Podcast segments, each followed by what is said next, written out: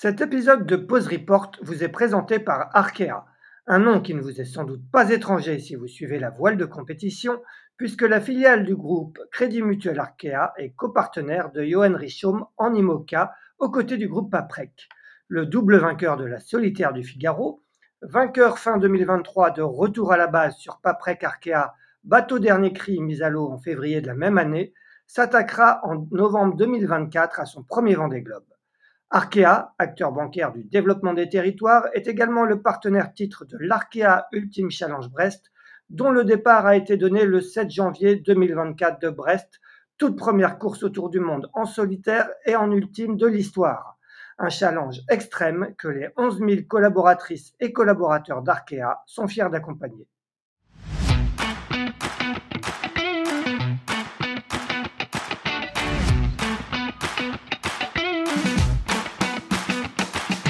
Bonjour, vous écoutez Pause Report, le podcast qui décrypte et analyse chaque semaine l'actualité de la voile de compétition. Pause Report est produit par Tip le média des professionnels et des passionnés de voile de compétition. Tip Shaft, ce sont deux newsletters hebdomadaires en français et en anglais, des podcasts, des formations, un studio de production de contenu, une plateforme de vidéo à la demande Sailors, ainsi qu'un festival du film que vous pouvez retrouver sur tipenshaft.com. Je suis Axel Capron et je vous souhaite la bienvenue dans Pause Report. Avant de commencer cet épisode, un petit mot pour vous rappeler que l'édition 2024 du Sailors Film Festival débute le mercredi 17 janvier à Lorient, avant de partir en tournée dans 24 autres villes en France. Au programme des films inédits et exclusifs et, sur certaines dates, la présence des marins sur scène. Le Sailors Film Festival est présenté cette année par le CIC, avec également le soutien de Musto et Eli Hansen. Infos et réservations sur sailorsfilmfestival.com. Bonjour à tous et bienvenue dans ce 147e épisode de Pause Report, le podcast hebdomadaire de Shaft qui explique, décortique, décrypte et analyse l'actualité de la voile de compétition sous toutes ses coutures en compagnie des meilleurs experts. Nous sommes le mardi 16 janvier, il est exactement 11h20 et nous allons continuer à parler de l'Arkea Ultime Challenge Brest qui en est à son neuvième jour de course en compagnie de deux invités qui, comme nous, suivent attentivement ce tour du monde parti de Brest le 7 janvier. Le premier connaît bien les ultimes pour avoir notamment navigué sur l'ancien massif et sur SVR Lazartigue aux côtés de François Gabard et de Tom Laperche. Il s'agit de Pascal Bidégory qui est chez lui du côté de Bois-Plage sur l'île de Ré. Salut Pascal. Bonjour, bonjour. Le second est aujourd'hui à Lorient. Il est même dans les bureaux de Tippenshaft en ce moment. Il dirige l'agence brestoise Aloha Attitude et occupe à ce titre la fonction de manager du projet ultime Adagio d'Éric Perron. Il s'agit de Christophe Boutet. Bonjour Christophe. Bonjour, bonjour. Messieurs, avant de vous donner la parole, comme d'habitude, je vais faire un bref récapitulatif de la semaine écoulée sur l'Arkea Ultime Challenge Brest.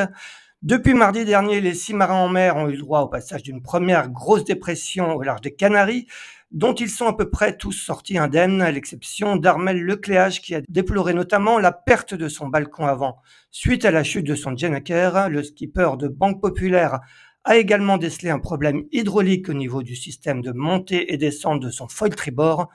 Autant de problèmes qui l'ont décidé à s'arrêter au Brésil, plus précisément à Récif, où il est arrivé lundi matin et à l'heure où on se parle, après un peu plus de 24 heures d'arrêt, il n'est toujours pas reparti, mais ça devrait être une question de minutes ou d'heures.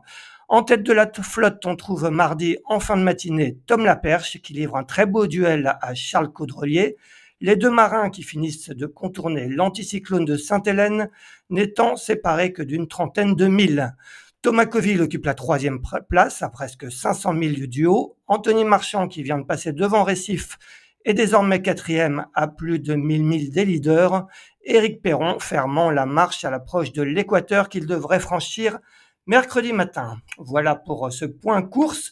Pascal, on va commencer euh, par toi. Raconte-nous un petit peu comment euh, toi, euh, bah, de l'île de Ré ou, de Bretagne, quand tu es en Bretagne, tu suis cet Arkea Ultime Challenge Brest. Bah, un petit peu comme tout le monde, hein, les réseaux sociaux, Internet, et puis aussi on a des informations régulières du bateau avec différents logiciels.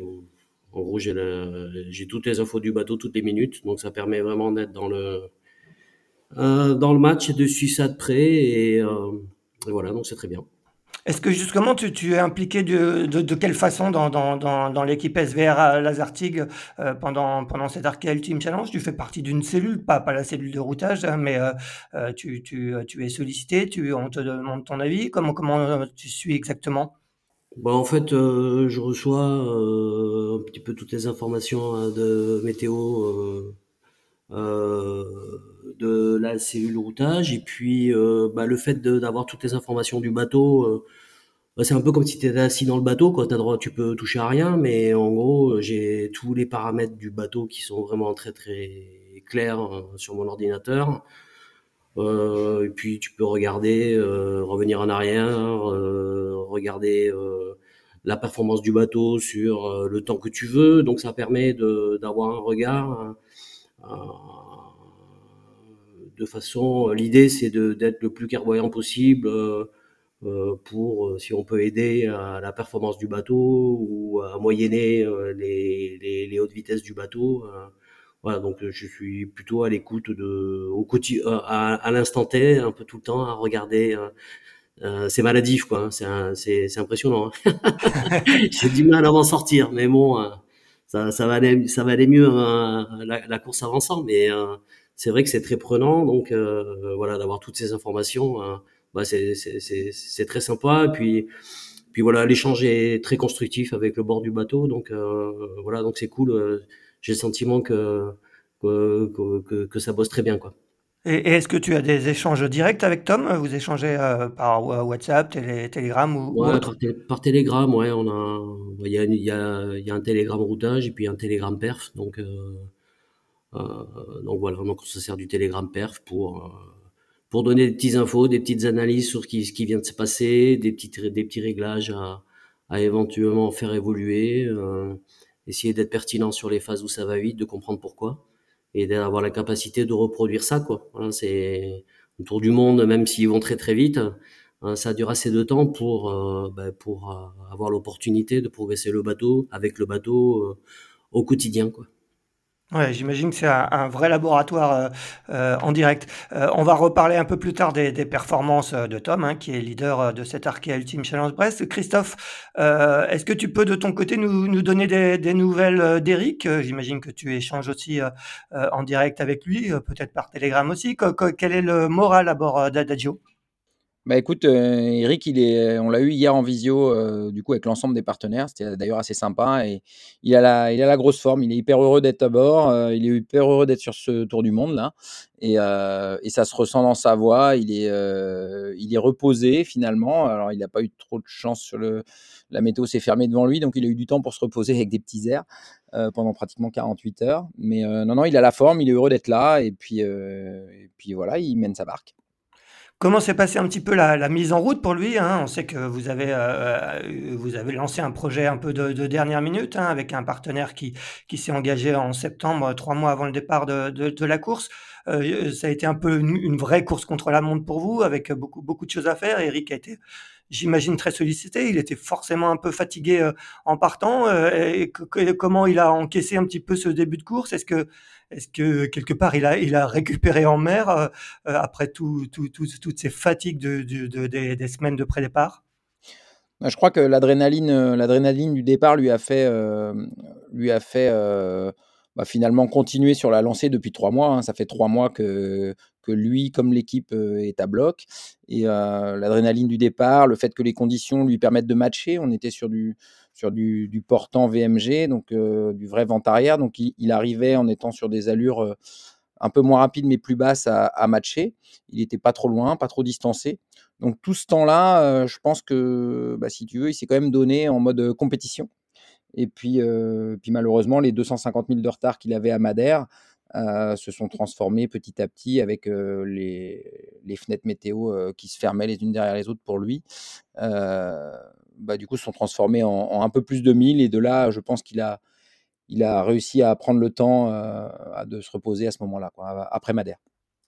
On va faire un petit retour en arrière avec, euh, avec toi, Christophe. Est-ce que tu peux nous, nous, nous re-raconter, tu, tu, vous l'avez forcément raconté un petit peu avant, avant le départ, mais comment finalement vous avez réussi à faire aboutir ce projet hein? Ça fait une bonne année maintenant que, Eric avait dans l'idée de, de, se lancer sur ce, sur ce tour du monde et sur le bateau actuel qui est l'ancien Sodebo, ancien actuel euh, l'ancien Geronimo qui a été euh, euh, reconstruit en grande partie à l'époque de Thomas Coville. Raconte-nous un peu comment finalement vous avez réussi à, faire aboutir ce projet alors qu'au moment de la, date limite des inscriptions fin, juin dernier, ça semblait un petit peu râpé? Bah, écoute, oui, ça a été, ça a été une grosse bataille. on n'a jamais baissé les bras. Hein. Je crois que Eric là-dessus, il, il, est vraiment méritant puisque on avait un partenaire pressenti pour, pour nous accompagner sur ce projet, qui s'est désisté un peu à la, grande surprise et, pour des raisons qui n'étaient pas vraiment liées à la voile, pas, pas liées à notre projet, c'était plutôt des, problématiques internes. Et, et, donc on a mis des mois à, à, essayer de trouver un partenaire pour le remplacer. et c'est vrai qu'on repoussait les deadlines. On s'était dit, bon, allez, à fin mars, si on n'a pas trouvé, ce sera trop tard. Euh, et, en fait, dans la tête d'Eric, c'était clair, c'était que tant que techniquement on pouvait préparer le bateau pour le départ, euh, ben on ne se refusait pas de dire oui à, un partenaire principal. Et Adagio, euh, Adagio est arrivé, on va dire, en dernière minute, mais juste à temps. on a eu trois mois pour préparer le bateau. on a peu navigué avec le bateau, mais par contre, on a fait tout le nécessaire pour on va dire pour l'optimiser d'un point de vue point de vue sécurité et d'un point de vue bah, purement pour pouvoir finir un tour du monde. Hein. Donc on, a changé tous les éléments structurels euh, qui pouvaient euh, nous empêcher de finir. Quelles sont justement euh, les priorités quand on n'a que trois mois pour préparer un bateau? J'imagine qu'au niveau performance, vous n'avez pas travaillé du tout. J'imagine que vous avez récupéré les voiles existantes. Quelles ont été un peu les, priorités sur ces trois mois de préparation? Comme je te dis, la priorité, c'était la, fiabilisation de, l'ensemble. Euh, donc, il y avait des pièces euh, qui n'avaient pas été révisées depuis un moment, il y avait euh, des pièces à changer, il y avait l'énergie à bord à, vérifier et modifier. Donc, tout ça, ça a été notre principal souci. Et puis après, il ne faut pas oublier qu'en parallèle de ça, ça reste un projet de communication. donc, il y a toute l'activation avec le partenaire, il y a toute la préparation du Tour du Monde en lui-même d'un point de vue logistique et technique. Donc, euh, donc oui, ça faisait beaucoup de chantiers ouverts en même temps. Et, euh, mais la priorité sur le bateau, ça a été euh, de le fiabiliser et, de faire en sorte que, Eric puisse partir serein, en tout cas par rapport à, la, qualité de préparation du bateau. Pascal, quel est un peu ton, regard sur, le projet d'Éric Perron? Éric, que, tu connais, hein, tu as dû le croiser notamment sur le circuit, circuit Figaro. C'était peut-être quand tu terminais, lui commençait. Je ne sais pas si vous êtes croisés en Figaro. Euh, je je crois pas que je l'ai croisé en Figaro, mais par contre on a fait euh, la Volvo Ocean Race 2014-2015 euh, ensemble. Donc oui, je connais très bien Rico et le regard que j'ai, bah, moi je trouve quand même assez exceptionnel ce qu'ils ont fait en peu de temps pour être prêt au départ et on peut vraiment noter la volonté d'Eric de porter à bien ce projet même dans les ultimes moments peut imaginer que ça devait pas être évident de prendre le choix, de prendre la décision d'y aller et, euh, et je suis assez admiratif sur le fait qu'il soit au départ et, euh, euh, et, voilà donc c'est top. Tu te serais vu, toi, te lancer sur un tel projet de dernière minute avec une préparation réduite à, trois mois Si tu te mettais dans, la peau d'Eric, comment, comment tu t'imaginerais? Euh, Je sais pas. Euh, peut-être pas, voilà. Mais euh, voilà, je. Après, vous savez, euh, les choses, elles se font, elles se font pas. Il y a des opportunités ou, pas, mais en l'occurrence, j'avais pas à me prendre la tête avec ça. Mais je suis pas du genre à vouloir faire les choses un peu au dernier moment. Donc ça, c'est un peu dans ma nature. J'aime bien faire les choses et qu'elles soient organisées et structurées avec un peu de temps. Mais euh, c'est pour ça que d'autant plus je suis assez admiratif de, de, de, de ce que toute l'équipe a pu faire là et, euh, et de la détermination euh, et la détermination qu'ils ont eu pour pour être au départ et puis pour le fait que bah, voilà on sait très bien qu'en termes de performance c'est un bateau qui est un cran en dessous mais son objectif à lui et puis je pense aussi pour tout le monde c'est avant tout de, de finir ce tour du monde quoi. Est-ce que tu peux nous raconter, heu, Pascal, comment toi tu as du coup, heu, participé au sein de l'équipe, heu, SVR Lazartigue et de Merconcept à à la préparation du tour du monde, de Tom Laperche? Quel est un peu ton rôle quel a été ton rôle dans cette préparation? Moi, j'ai pas fait grand-chose, hein. J'ai navigué un peu en début d'année avec le bateau et là, je me suis repointé à Concarneau, pour la mise à l'eau du bateau et on a navigué le vendredi, samedi, on a amené le bateau à Brest, donc heu, autant dire qu'on n'avait pas beaucoup de temps. Mais heu, faut quand même noter, hem, bah, le boulot qu'a fait Merconcept, quoi. Heu, franchement, heu heu, c'était pas évident de réparer le bateau. C'était quand même énormément de travail et énormément de précision aussi. C'est pas quelque chose que tu pouvais faire euh, euh, trop vite. Et donc ils ont vraiment bien géré euh, le timing. C'est sûr, ça peut paraître un peu un peu short de mettre un bateau à l'eau le jeudi soir euh, de nuit, euh, alors que le départ de la course est dimanche. Mais franchement, euh, dès qu'on a navigué vendredi avec le bateau, la job list quand on est rentré vendredi soir, euh, il y avait deux trois petites bricoles à, à vérifier, mais autrement, euh, c'était super satisfaisant. Et même à la mise à l'eau du bateau, moi j'ai été étonné parce qu'à un moment donné, euh, je sais pas quelle heure il était, il était un peu tard. Il faisait nuit, mais à un moment donné, on a mis les bouts de piano, etc. et toute l'équipe. Et puis, euh, bah, je me suis fait la réflexion. Je me suis dit bon, il n'y a plus qu'à hisser la GV et puis on peut aller naviguer, quoi. Euh, donc ça, c'était ça, c'était ça, c'était cool. Et euh, non, mais Merconcept, ils ont cette faculté à, à, préparer des bateaux et en très très peu de temps. Euh, à avoir la capacité de bien les mener et aussi dans la performance, pas que dans la fiabilité, quoi. Euh, je pense à la mise à l'eau de massif aussi avec Charlie quand on est parti faire euh, le Fastnet là cette année.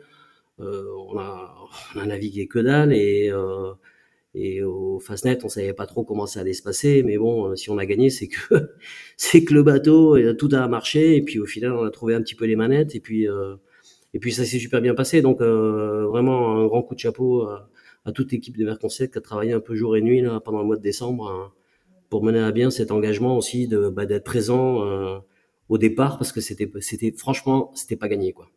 Ouais, ouais, Cécile Andrieux, la team manager de, SVR Lazartigue, a, raconté en détail la semaine euh, dernière cette, cette course contre la montre euh, pour que le bateau euh, puisse être présent au départ de Brest le, le 7 janvier.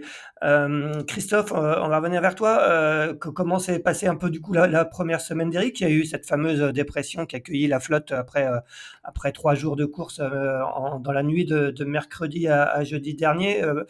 Eric était un peu à l'arrière. Est-ce que lui aussi a, a, eu quand même du, vent fort? Comment il est sorti un peu de ce premier gros coup de vent de, du Tour du Monde Ouais, il a eu, euh, il a eu aussi du vent fort euh, et surtout, euh, surtout de la mer. Je crois que il a pris peut-être un tout petit peu moins fort que les autres. Il a pris 35-40 nœuds, mais il y avait 5-6 mètres de creux et, et la, vraie problématique, elle était plutôt derrière, ce front puisque il y avait beaucoup d'instabilité derrière ce front et c'est là qu'en trimaran c'est dangereux.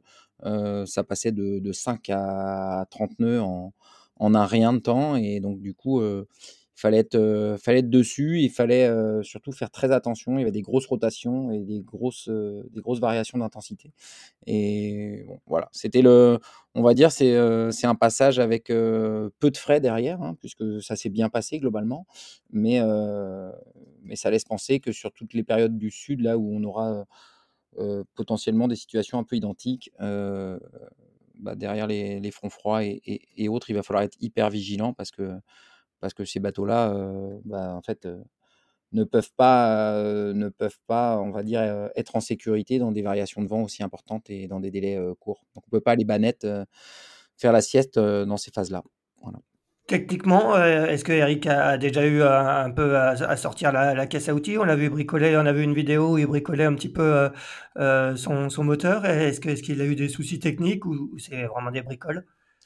Euh, Il y a eu pas mal de petits soucis techniques, mais rien de majeur, euh, que des petites choses, on va dire, qui sont liées, bah, qui sont liées au manque de temps de navigation hein, qu'on a pu avoir en amont, mais que des choses qui ont été réparées. Eric est assez agile là-dessus et on l'aide à terre évidemment à trouver des solutions, mais, mais, bien souvent il les a, il les a trouvées avant nous. Donc, euh, non, là-dessus là on, on, est serein. Eric, euh, il sort la caisse à outils euh, à bon escient, et, mais pas de problème majeur pour l'instant sur le bateau sur, sur Adagio.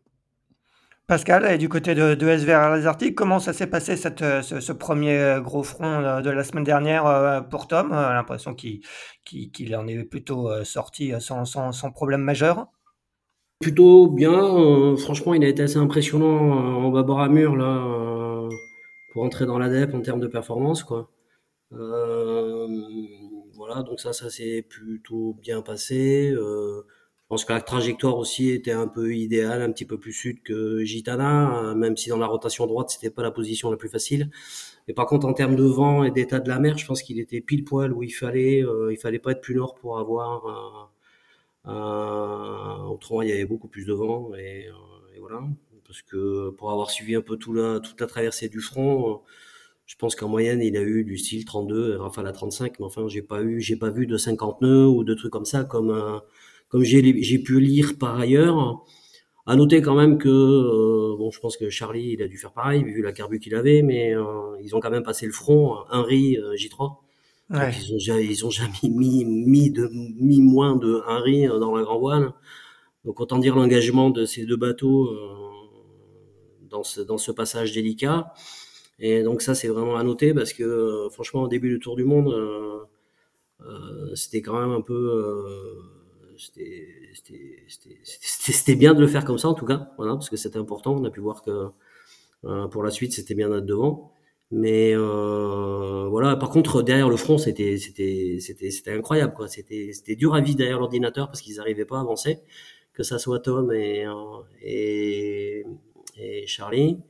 Et j'ai à un moment donné, j'ai eu juste un message de, de Tom qui m'a dit euh, la mer c'est des murs. Donc euh, je me suis dit bon ben arrête de l'emmerder pour aller plus vite parce qu'a priori euh, s'il te dit que la mer c'est des murs, c'est qu'il peut pas aller plus vite quoi. Euh, ça, ça, veut dire que tu, tu, lui dictes un petit peu son, son tempo tu, euh, comment ça se passe avec lui? Non, non, non, moi je dicte rien. Euh, moi j'essaie d'avoir un regard un peu de tout ce qui se passe à bord du bateau, quoi. Hein. Pas, pas avoir un regard euh, comme ça à un moment donné, et puis un autre regard pendant quatre heures. Euh, et puis, pas, voilà, c'est, je pense que c'est important un peu d'avoir de la continuité pour bien s'imprégner de ce qui se passe à bord du bateau, voir quand ils, quand disent qu'ils se reposent, etc. Et, euh, et voilà. Et, l'idée, euh, non, c'est juste par moment de faire des petites remarques, euh, pas trop souvent, mais plutôt à bon escient euh, voilà, de trouver de la, de, la continuité dans la performance. Ça sert à rien d'aller très très vite, 4-5 heures, et après d'avoir un trou de perf. Et... Donc l'idée, c'est vraiment de moyenner les vitesses hautes euh, quand c'est possible. Et voilà, et d'utiliser vraiment le bateau à 100% quand c'est possible. Ça, je pense que c'est hyper important par rapport à l'état de la mer. Parce qu'on sait très bien que, ben voilà, typiquement derrière le front, euh, il pouvait pas aller vite. Et on sait très bien que dans les, dans les jours à venir euh, et, les deux semaines à venir, euh, ça va, il va falloir aussi gérer et le bonhomme et le bateau bah, pour pour faire le tour du dans les autour du pôle et puis et puis voilà quoi. Mais avant tout, c'est pas c'est cet homme qui choisit son engagement et, et, voilà. Donc il y a juste des fois, on lui dit bah tu crois pas que si un petit peu plus comme ci, un petit peu plus comme ça et voilà et voilà, et on essaie de remettre un peu les choses à plat des fois quand ça va pas, ou ça arrivait aussi des fois où lui disait, euh, là j'arrive pas, euh, machin, ou le bateau il est un peu trop comme ci, ou il est un peu trop comme ça. Euh, voilà, mais c'est, euh, il est pas du tout téléguidé et c'est juste un petit peu plus de recul que lui, il a pas le temps d'avoir à bord du bateau par rapport à la perf. voilà. Et, est-ce que tu échanges, est-ce que tu échanges aussi euh, dans, dans, le même temps avec, j'imagine, euh, la, la, cellule de routage hein, qui est pour SVR Lazartigue est, est composée de, de Jean-Yves Bernot et, et, Corentin Douguet avec aussi des, des membres de l'équipe Merconcept? Ouais ouais, euh, bah, bah, j'échange avec euh, avec les avec les gens qui de chez Merconcept qui sont chez chez Jean-Yves, Corentin aussi. Ce matin j'ai échangé quelques textos avec lui. Enfin moi moi l'idée c'est que j'essaie de, de bien comprendre ce qu'ils veulent faire avec le bateau donc euh, euh, de façon aussi à avoir euh, un peu de pertinence sur des possibilités d'utiliser le bateau liées à des choix météorologiques quoi. Euh, voilà, ça sert à rien de dire euh, que tu que tu penses qu'il faut aller plus vite si en fait tu veux faire de la profondeur ou des trucs comme ça, tu vois, euh, au portant VMG quoi. Donc voilà, donc c'est important quand même de comprendre bien ce qui se passe en météo bah, pour avoir un petit peu de pertinence dans des, dans, dans, des petites réflexions que tu peux faire sur, sur la perte du bateau. Quoi. Christophe, comment de, de, votre côté est, organisé un peu l'accompagnement d'Eric, euh, qui euh, au niveau 1 du routage et peut-être aussi de l'accompagnement euh, technique, même presque mental, parce qu'il faut aussi, j'imagine, être présent auprès du marin pour, pour, le, pour le soutenir bah, Écoute, nous on a, une, on a deux, deux cellules en fait. On a, on a une cellule météo qui est assez restreinte. Euh, donc, qui, est composé de David Lanier et de moi-même. Euh, donc on échange beaucoup avec David et, avec, euh, avec Eric, puisque Eric, en bon figariste qu'il est, aime bien vérifier tout et faire des routages. Il a du temps. Hein, globalement, sur son bateau archimédien, il a quand même pas mal de temps pour, pour router aussi son propre bateau. Et, et en gros, globalement, ça se passe à trois. Quoi, hein. Donc, il y a Eric, David Lanier et, et moi-même. Et on échange beaucoup avec Eric. Ce qui était assez intéressant, pas plus tard que ce matin, il y avait quelque chose de, rigolo parce qu'on avait un point de pivot à placer. Et puis, et puis, en fait, Eric nous a envoyé le point qu'il estimait bon. Et on, est on tombait exactement sur le point que nous aussi, on avait identifié. Donc, donc finalement, Eric gère sa course aussi en en bon figariste avec, euh, avec voilà euh, l'envie de, se, router lui-même, d'avoir vraiment conscience de ce qu'il de ce qu'il a devant lui et, euh, donc de ce côté-là, de ce côté-là, c'est hyper agréable. Et après, après, on a une cellule aussi plus de veille pour justement permettre à tout le monde de se reposer. Et, et là, on tourne, on tourne entre les périodes de journée et les, et les nuits, quoi. Est-ce que euh, quelque part on peut dire que, que Eric, on, l'a dit, hein, il est sur un bateau archimédien, euh, le seul complètement archimédien des, six bateaux euh, en lice sur cette course, donc il est forcément un peu détaché. Il a, réussi à rester au contact en début de, course, mais maintenant il a, quand même pas mal de retard sur, la tête de flotte. Est-ce que quelque part il est un peu en, mode record, Eric? Il est forcément un petit peu moins concerné par, j'imagine qu'il regarde que vous regardez aussi un petit peu devant lui, mais que quelque part il est mentalement un peu dans un mode record? Je pense qu'il est même plutôt dans un mode aventure. En fait, il y a deux sujets. Hein. Il, est, sur un mode aventure euh, parce que l'objectif principal, c'est de finir. Mode record, quand tu pars en mode record, tu pars avec des conditions choisies. Là, ça n'a pas été le cas. et clairement, on n'aurait pas choisi ces conditions-là il y a beaucoup d'écart aujourd'hui entre le bateau des... Enfin, il y a beaucoup d'écart, évidemment, de fait, entre les bateaux de nouvelle génération et celui-là. Mais il y en a d'autant plus qu'on a eu beaucoup de reaching et de prêts sur certaines zones. En tout cas, nous, on en a eu beaucoup. Et euh, c'est vrai que les bateaux nouvelle génération sont très rapidement à, entre 30 et 35 nœuds en étant faciles à ces allures-là. au reaching et, au prêt, on voit qu'ils sont souvent entre 27 et 32 nœuds. Et, nous, clairement, sur ces allures-là, euh, ça va pas à ces vitesses-là. Donc, moi, j'ai hâte qu'on arrive euh, sur des allures de portant, de vraies allures de portant avec du, 18, 20 nœuds et plus. Parce que c'est dans ces conditions-là, on va dire, où, euh, son bateau bah, va quand même à un peu plus de 30 nœuds. Et, du coup, bah, tu prends pas 10 nœuds de l'heure, 10 000 de l'heure sur une ligne droite. Donc, je crois qu'Eric, il a hâte aussi que d'arriver bah, finalement dans des zones où il aura un peu plus d'air. On a eu principalement, à part ce front, on a eu principalement autour de 15 nœuds. Et c'est vrai que pour ce bateau-là, il, lui manque encore entre 3 et 5 nœuds pour être, pour être plus agile, plus performant. Ouais, et on rappelle que ce, bateau euh, a quand même fait le, tour du monde en 49 jours euh, et 3 heures euh, quand il était aux mains de, de, Thomas Coville. Pascal, un petit mot sur l'arrêt de, Banque Populaire, donc qui s'est arrêté à balcon avant arraché et problème de descente de, de foil.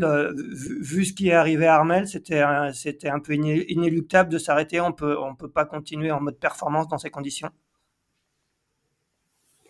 Euh, franchement, je n'ai pas tout suivi, donc euh, je vais pas être euh, très, très, très clair, mais je pense que de toute façon, s'il y a un souci de de d'amur de, J1 à partir dans le sud sans un J1, ça paraît un peu difficile, quoi.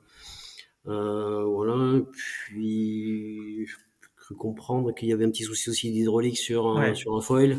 peut-être que tout ça a fait que à un moment donné, ben, voilà, il faut être réaliste, quoi tu peux pas remonter le foil ou le descendre à ta convenance. et si tu peux pas mettre une voile qui va être une voile quand même prépondérante pour faire le tour du pôle, je vois pas trop où tu vas quoi. Donc c'est quand même bizarre parce que c'est vrai qu'on se prend très très vite à regarder cette épreuve comme une épreuve sportive, comme une course, comme une transat, quoi, vu le niveau d'engagement particulièrement des deux loustiques à l'avant là. Euh, faut quand même pas oublier que ce qu'ils sont partis faire, hein, ça reste purement quelque chose d'exceptionnel, de rare, et, euh, que le challenge humain et aventure, il est, euh, il est tout en haut de la liste. Et il suffit qu'il y ait un petit souci technique avec cet arrêt euh, de ce bateau pour se rendre compte à tel point, à quel point tout ça est, borderline parce qu'il n'y a pas droit à avoir le, moindre petit grain de sable dans euh, dans le jeu quoi. Ouais, tu fais bien de le souligner parce qu'on parle effectivement euh, beaucoup de, de sport euh, parce que aussi, comme tu le dis, les marins euh, mènent un, rythme d'enfer devant et qu'ils en sont qu'à 9 jours de course. Mais 9 jours de course, c'est qu'un cinquième potentiel de, de, cette course et que la, la, vraie aventure, elle, va, elle va, la dimension aventure, elle, va devenir de plus en plus importante au, mesure, au fur et à mesure qu'ils vont avancer. un petit mot, Pascal, bah, tu, sur la performance de, de Tom Laperche. il est leader, hein, il a été leader plusieurs fois depuis le départ euh, de la course. Est-ce que, euh, même si tu le connais un petit peu quand même, est-ce qu'il te bluffe? Euh, je, je te dis non. oui, oui, oui, il est bluffant. Il est, il est, plus que bluffant, quoi. Il, a une faculté à avoir une maturité. En fait, je crois que c'est ça qui me bluffe le plus chez lui, c'est la maturité et le calme qu'il a pour gérer euh, tout ça, c'est pas évident. À 26 balais, on allait faire un tour du monde en ultime. Euh, il y a deux ans, il gagnait la solitaire du Figaro, je crois. Donc, euh, les choses quand même ont allé, sont, sont passées très très vite. C'était pas évident hein, d'aussi jeune de, se dire, je vais aller faire ça et je vais être la bonne personne au bon endroit et je vais me réaliser totalement comme il le fait depuis le départ. Euh, donc oui, c'est sûr qu'il est bluffant. Euh, J'ai fait un peu de Figaro avec lui, parce qu'il m'avait demandé d'aller naviguer avec lui hein, il y a quelques temps. Euh, il ça arrive comme ça, des fois, tu fais du bateau avec des, avec des, garçons que tu connais pas bien, quoi. Et le soir, quand tu rentres, tu dis, ouf, là, il y a niveau, quoi, tu vois. Et, euh, et lui, clairement, ça fait partie des euh, quelques personnes qui, dans ma petite vie de marin, quand j'étais navigué avec eux, je me suis dit, euh, là, il y a, là, là, le bonhomme, il est, un, il est balèze, il est bien, il est bien câblé, euh, il est euh, hyper brillant, il a une faculté en deux, deux, deux, trois petits détails à trouver la bonne carbu, les bons transitions, les bons trucs, les bons réglages de voile. Et voilà, il est, il est easy, il est fort. Et, et je pense surtout, c'est parce que oui, je pense qu'il est très mature pour son âge et, euh, et on pourrait croire qu'à un moment donné, l'expérience, ça c'est vraiment nécessaire? Je pense que oui, c'est nécessaire. Mais je pense que peut-être avoir un peu trop d'expérience aussi pour ce genre d'exercice, euh, bah, des fois, c'est pas très très bien. Euh, avec un peu de recul, moi, je sais pas comment j'ai fait pour faire du solitaire en Norma, des fois, donc je pense que il vaut mieux pas avoir trop de recul et il vaut mieux vivre pleinement les choses pour se, pour se réaliser euh, totalement. Christophe, je ne sais pas si tu connais personnellement Tom, mais quel est un peu ton regard un peu plus extérieur sur, sur, sur lui, sur sa performance? Ouais, Tom, je le connais un petit peu. On, a des amis en commun, on se croise de temps en temps. Et puis, c'est une génération que, j'ai vu grandir. Et c'est vrai que Tom, il a, il a ce côté exceptionnel c'est que, c'est que ça va vite là-haut hein, en termes de réflexion et que, et que c'est le propre du sportif de haut niveau. Moi, je suis, tu sais, je suis plus dans la voile olympique où tout se joue sur des détails. Et c'est vrai que euh, bah, Tom, il est exactement dans cette démarche-là. Hein. C'est-à-dire que c'est pas parce qu'on est sur des bateaux différents, c'est pas parce que la météo en course large peut être euh, vraiment différente qu'il va se cacher derrière ces sujets-là. C'est souvent facile en course au large de se cacher derrière un problème météo ou d'un bateau qui est différent de l'autre et qui a des performances inférieures. Euh, lui, il n'est pas là-dedans. Il est, s'il peut aller chercher un pouillème de plus, il ira le chercher. Et en plus de ça, il a le bagage théorique et technique pour pour bien intégrer et comprendre ce qui se passe sur son bateau. et donc, donc vraiment, ouais, je suis, admiratif, mais pas étonné en fait du niveau de perf qu'il arrive à atteindre. vraiment, depuis, ses tout débuts, je pense qu'il va chercher la perf en priorité en fait. Et, du coup, ça amène des niveaux de réflexion qui font que, bah voilà, il est en tête, il est en tête de l'Arkea Team Challenge. Pascal, toi qui as le, nez sur la perf de SVR Lazartigue euh, et forcément j'imagine que euh, aussi sur celle euh, du Maxi Edmond Rothschild de, Charles Caudrelier, est-ce que aujourd'hui dans, les conditions qui sont en train de, rencontrer en, fin de contournement de l'anticyclone de, Sainte-Hélène, est-ce qu'on peut dire que les performances sont, quasiment égales entre les deux bateaux? Est-ce que, est que selon l'angle de vent, selon les, conditions de mer, tu notes des différences? C'est un peu un coup toi, un coup moi. Euh, voilà quoi. Donc en fait, on se rend compte que souvent, euh, des fois, des fois, tu te dis, euh, ah bah, tu sais, ça va moins bien, c'est si, puis finalement après, c'est un coup c'est l'autre qui va moins bien. en fait, c'est vachement lié un peu au vent. devant un nuage, t'as un peu moins de gradient, le vent est un petit peu plus gauche, etc., etc c'est un peu plus, euh, un, ou il est un petit peu plus droite, un petit peu plus mou, donc tu comprends pas trop pourquoi ça va pas. Euh. et puis, euh, et puis derrière le grain, euh, bah, tu sens qu'il n'y a pas du tout la même densité de l'air, et puis tu retrouves des niveaux de performance qui sont vraiment adéquats. Et c'est un peu comme ça au gré des, au gré des nuages, et donc c'est un peu un coup lui, un coup, un coup Tom. maintenant, je connais bien le loustic aussi sur sur Gitana et et ça me fait sourire des fois parce que je l'imagine et, euh, et, je pense que les deux ils sont un peu au taquet quoi. Et donc ça c'est plutôt sympa à suivre. Euh, maintenant voilà, ça fait neuf jours de course. Euh, là ils sont rentrés dans dans un truc qui va durer plus longtemps. Normalement quand tu as neuf jours de course, une transat, euh, t'es pas loin de la fin quoi, hein, ou t'as déjà fini pour le Rhum. Euh, là, c'est totalement différent. Donc, il va, il va commencer à y avoir plus d'enjeux humains, peut-être plus de fatigue. Euh, euh, là, dans la nuit, le vent il va monter, il va y avoir des empanages à faire pour bien rester euh, euh, dans le bon, le bon flux de vent entre entre cette dépression qui vient des îles Falkland et puis l'anticyclone de Sainte-Hélène. Et puis là, on est parti sur le sur le grand tapis du portant euh, pendant des milles et des milles et des milles et des milles et des milles. Et donc tout ça, ça va user aussi et les bonhommes.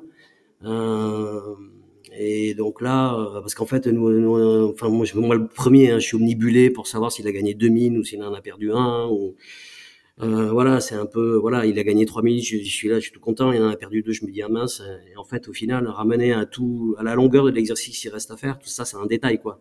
Donc, euh, euh, voilà. Et quel est justement l'enjeu des, prochaines heures, des prochains jours là pour, les, deux, pour loustiques, comme tu dis, de tête? Bon, l'enjeu, ça va être, euh, c'est ça, c'est de, trouver le bon compromis entre la force du vent, euh, avec des petits recalages euh, en, tribord à mur là pour aller rechercher un peu de presse. Euh, le vent va monter crescendo là cette nuit et puis demain quoi. Hein, demain il y a quand même un petit peu d'air quoi. Euh, donc l'état de la mer est plutôt cool, ça par contre ça c'est sympa.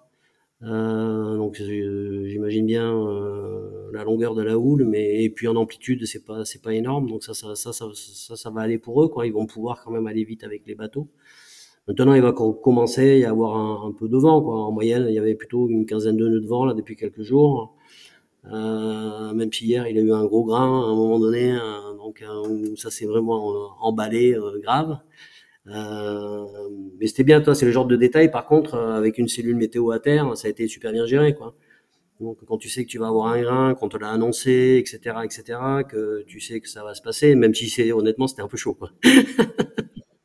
euh, mais bon, le bateau, allez, il a pu bien gérer la crise et puis il a la fond la caisse, quoi. Donc ça, c'était, ça, c'est plutôt, ça, c'était plutôt sympa.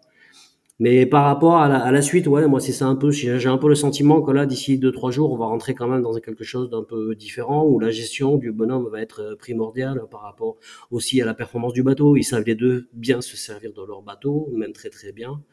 Euh, euh, Est-ce que Gitana sera un peu mieux dans la mer? Euh, J'en sais rien. On sait pas encore. Hein, on va voir. Hein, chaque, chaque, jour suffit sa peine. Et, euh, est-ce que et, à mon sens, c'est un peu euh, la, la gestion des, des, des, bonhommes qui va être euh, hyper importante. Quoi. Est-ce que derrière euh, Thomas Coville, qui est à peu près aujourd'hui à, à, 500 000 euh, dans leur tableau arrière, est-ce que est-ce qu'il va lui aussi arriver à passer devant devant la même dé dépression ou, euh, ou, il va prendre une dépression de retard? Comment tu vois la situation? Il faut demander au routeur de Thomas Covid. Hein, je sais pas, euh, je je pas, je pas, pas regardé en détail quoi, mais euh, je pense que ça va être un. D'ailleurs, s'il va un peu à fond la caisse en ce moment là, enfin depuis d'ailleurs un bon petit moment, hein, parce qu'il a quand même régulièrement 35 nœuds de moyenne, donc c'est pas un détail quoi. Euh, bah, c'est parce qu'il sait très bien qu'il faut qu'il qu'il accélère quoi. Voilà. Donc on doit lui dire accélère, accélère. Euh, Christophe, quels sont euh, les, enjeux à venir pour euh, Eric? Lui, il s'apprête à, traverser le, poteau noir qui a, qui a eu l'air d'être assez indolore, peut-être parce qu'elle va me contredire, mais pour, pour les bateaux de tête, comment, comment il, s'annonce pour, pour Eric et, à quel moment vous le voyez franchir l'équateur et passer dans l'hémisphère sud? Moi, écoute, ça, ça c'est une histoire d'une quinzaine, vingtaine d'heures, hein, donc ça va pas être ça va pas être dans trop longtemps. Euh, les derniers fichiers nous annoncent euh, évidemment un peu moins, un peu moins euh, facile que, que ceux des premiers, mais aussi les premiers, il faut savoir que dans 12 nœuds, 12-15 nœuds, ils sont déjà à des vitesses très importantes. Donc, donc c'est aussi ça qui fait la différence hein, quand tu passes le, même quand tu, tu, passes dans des zones de 12-15 nœuds avec les, les, bateaux nouvelle génération, en fait, tu passes beaucoup plus vite.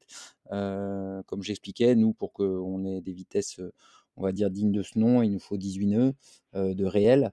Euh, donc voilà, mais ça, ça s'annonce pas. On a eu peur hein, il y a quelques jours. On s'est dit, c'est pas vrai, toutes les portes vont se fermer les unes derrière les autres. Euh, au final, ça n'a pas l'air si mal. Il est faut savoir qu'un truc qui est important, c'est qu'on est en avance sur le routage qu'on avait fait sur le départ. D'accord. donc, c'est-à-dire qu'on a fait un routage le lendemain du départ, le 8 et qu'aujourd'hui Eric est, devant et qu'il il navigue globalement euh, entre 85 et 100% de sa polaire. Donc, euh, donc en fait, c'est plutôt satisfaisant. Euh, donc évidemment, on n'a pas les mêmes machines, on n'a pas eu les mêmes systèmes météo, mais, mais pour l'instant, il n'est pas sur le frein. Quoi, hein. donc il est entre 85 et 100% de sa polaire et qu'il est en avance par rapport au routage initial. Donc on, on n'est pas malheureux pour le moment et puis on nous laisse penser là qu'on va pouvoir passer un peu plus nord.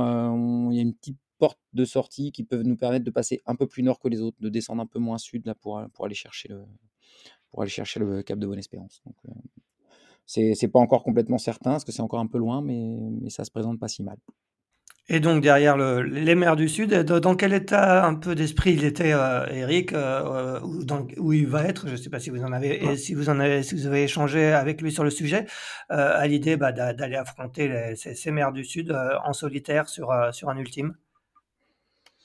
Bah évidemment, le premier sujet, c'est la sécurité, c'est de ramener le bateau à Brest, port d'attache hein, pour nous.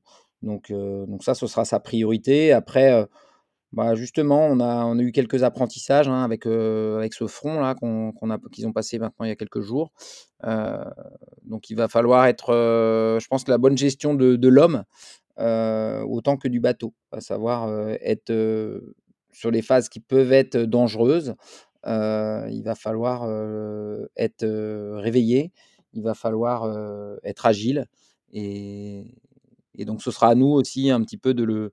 Quand la fatigue va arriver, hein, parce que forcément, il va commencer à faire froid, euh, enfin plus froid, euh, il va commencer à avoir de la fatigue, ça va commencer à être long, euh, peut-être un peu de solitude aussi. Et, et c'est là où nous, notre rôle sera quand même de le, de le garder, de le garder bien éveillé dans les phases, dans les phases dangereuses dans lesquelles potentiellement ils peuvent rentrer. Pascal, sur, euh, sur, euh, sur cet aspect mer du Sud, euh, on, sait que les ultimes n'ont encore quasiment pas navigué dans les mers du Sud. Hein. Gitana et, et ont fait un demi-tour du monde en équipage sur leurs tentatives respectives de, trophée Jules Verne il y a quelques années. là, c'est une grande première en solitaire, en ultime autour du monde dans les mers du Sud. Comment est-ce que est-ce qu'il y a une part d'inconnu ou, ou, toi tu es relativement serein sur sur les, les, quant aux capacités de ces, bateaux à traverser euh, le, Grand Sud euh, euh, en, relative maîtrise? Les bateaux, ça va aller. Hein. Le problème des bateaux, c'est qu'il faut pas qu'il faut pas que tu touches un petit truc, il faut pas que il faut pas que tu abîmes un, safran ou des trucs comme ça parce que de suite c'est très compliqué quoi. C'est ça le problème avec ces bateaux, c'est que enfin tous les bateaux tu me diras aujourd'hui hein, parce qu'en IMOCA c'est pareil, si tu tapes un truc et que t'en as t'endommages un foil ou un safran, après de suite ça devient vite euh, très compliqué quoi parce que c'est parce que ça, ça marche plus quoi. Voilà. Et donc euh, pas très très inquiet sur les bateaux, sur la capacité de, de, de pouvoir passer ça. Hein. Après, le niveau de performance que tu veux mettre avec les bateaux, ça dépend des enfoncements de foil et du degré d'attaque que tu veux y mettre. Euh, voilà, donc c'est lié à l'état de la mer.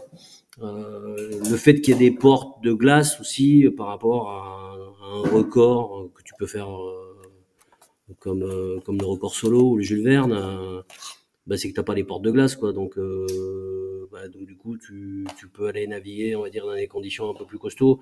Il faut, faut quand même reconnaître que ces ports de glace euh, ont tendance quand même un peu à limiter euh, le mauvais temps, quoi, on va dire. Voilà. Euh, donc, donc voilà. Écoute, pour l'instant, quand tu regardes un peu la météo à long terme, c'est, voilà, c'est, ça pourrait être pire, quoi. Voilà, ça, c'est sûr que ça pourrait être beaucoup pire, ça pourrait être, ça pourrait être beaucoup plus copieux, quoi. Voilà, donc voilà, c'est pas, c'est pas easy, ça va être engagé, mais ça, c'est, ça, c'est certain mais euh, quelque chose de tout à fait gérable à mon sens pour pour ces bonhommes et le talent qu'ils ont. Euh, est-ce que le, le fait que, que Charles et, et Tom soient, soient au contact, euh, est-ce que c'est, c'est plutôt un bien dans le sens où ça leur, euh, justement, ça les pousse à maintenir des performances euh, élevées en se comparant aux, aux- aux petits copains d'à côté, ou au contraire, ça, ça peut faire faire des bêtises, euh, te faire rentrer dans le rouge parce que tu veux justement trop rester au contact de l'autre, comme, co- comme, comment tu vois ça? Euh, moi, je pense que tout le monde est raisonnable. Voilà. Ouais. Donc euh, voilà, 30 000 de retard ou d'avance, c'est euh, c'est un détail. Voilà, même si nous, en tant que euh, avec notre regard de compétiteur, euh, ben, on préfère les avoir d'avance, ça c'est sûr. Voilà, c'est plus satisfaisant. On va dire qu'à l'échelle de ce qui reste à faire, c'est un détail, quoi. Donc voilà, donc oui, c'est bien être seul déjà. Ça, je pense que psychologiquement, comme ça, euh, je sur un bateau, je préférerais euh, me dire que je vais rentrer là-dedans et que je suis pas tout seul euh, au milieu de la Maracana. Mais et après, au niveau d'engagement, de toute façon, ils vont continuer à ils vont continuer à aller vite. Ça, c'est ça, c'est ça, c'est certain. hein. Maintenant, voilà, maintenant, et je- que ça soit chez SVR, chez à Etré, chez Monsieur Bernot, et dans l'équipe de routage et avec les, gens qui, gèrent euh, Gitana, voilà, il- la gestion du bonhomme et du bateau, c'est une priorité, quoi. Ouais, bien sûr.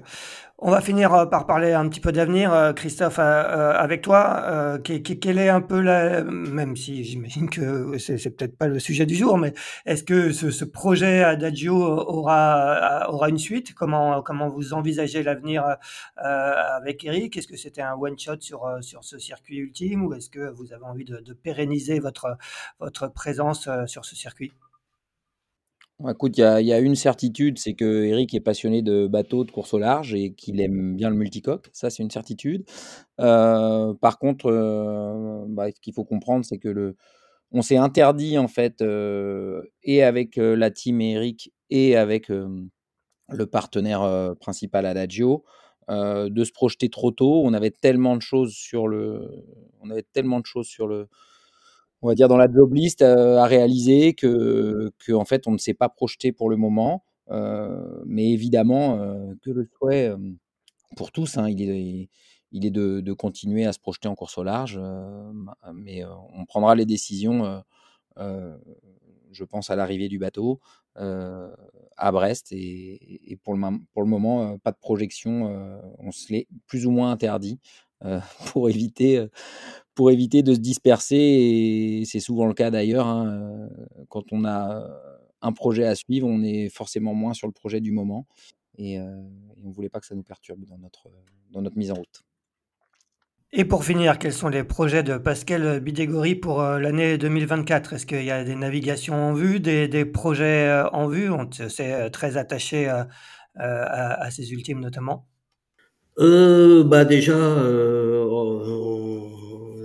va suivre tout ça euh, jusqu'à la fin, quoi, parce que c'est important que tout ça se finisse bien. Donc, euh, hein, ça c'est ça c'est sympa. Euh, les projets, bah, ça va être continuer à naviguer un peu, toujours autour de l'équipe de Merconcept. Hein, ça c'est ça c'est évident. Donc, il y a deux projets hein, qui sont portés principalement, à savoir l'IMOCA massif. Donc, bah, je recommencerai à travailler avec Charlie à la mise à l'eau du bateau là.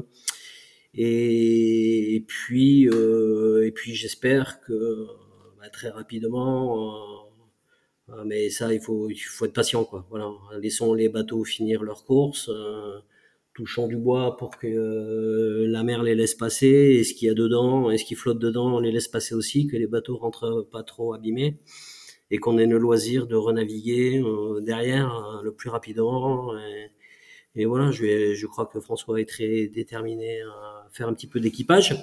Ouais. Donc c'est sympa tout ça quoi. Voilà, mais il faut laisser le temps au temps là de euh, voilà, euh, chaque chose en son temps. Que le bateau finisse la Bon, course. peut-être hein, un, peut-être un, un- ramène, un euh, trophée Jules Verne en fin d'année.